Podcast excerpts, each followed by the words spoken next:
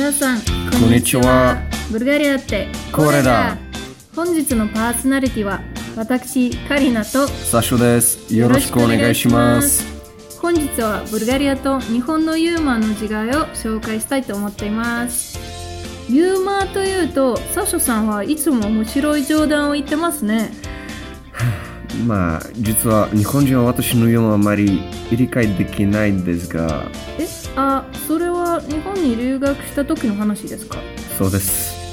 まあ無理もないんですよ。ブルガリアの長談は乱暴な感じするし日本のユーモアと全然違いますね。そうですよね。国さんはこういうことはなかったですか？うーんあんまりなかったと思います。それに私は日本のテレビ番組を見て日本人のユーモアが結構気に入りました。そうですか。日本のユーモアのどこに気に入りましたか？うーん個人的にダジャレが興味深いと思いました。レモンの入れ物とかそういう言葉の遊びは私好みなのです。ソショは日本のユーモアが好きじゃありませんか？そうですね。好きじゃないわけではないんですけど日本語うん日本語って言語的にすごく曖昧な表現を使ってたまにわからなくなる。うーん。例えば落語を見るのが非常に面白いけどユーモアは時々わかりづらいです。あそうですね。さ 日本の友達が急に笑っても私だけが「えお家はどこだっけ?」と思ってしまう。はい。まあそれがしょうがないんですよ。母国語ではあるまいし。他の言語の冗談が分かるには結構高いレベルの言語力が必要ですよね、そうですね。例えば私は冗談を言っても日本人はうん。きょとんとしてうん「えどういうこと?」とかどういう意味？とわからない顔でこっち向きます。ああじゃあサシャさんは自らの冗談に一人で笑っていたということですか？そうです。超恥ずかしかった最初は。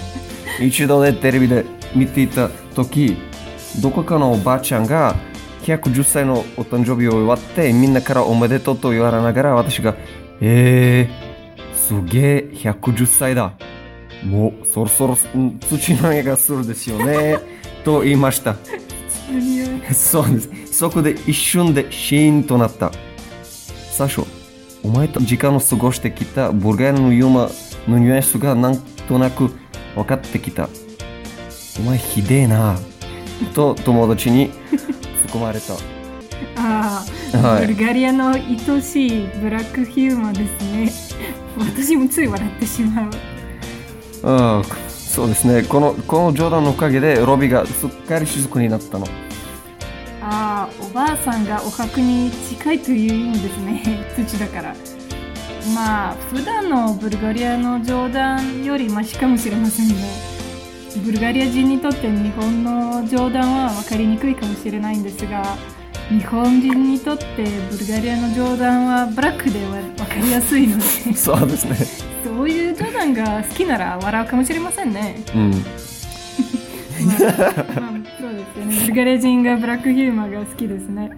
じゃあ、はい、これで今日のポッドキャストが終わります。次も聞いてください。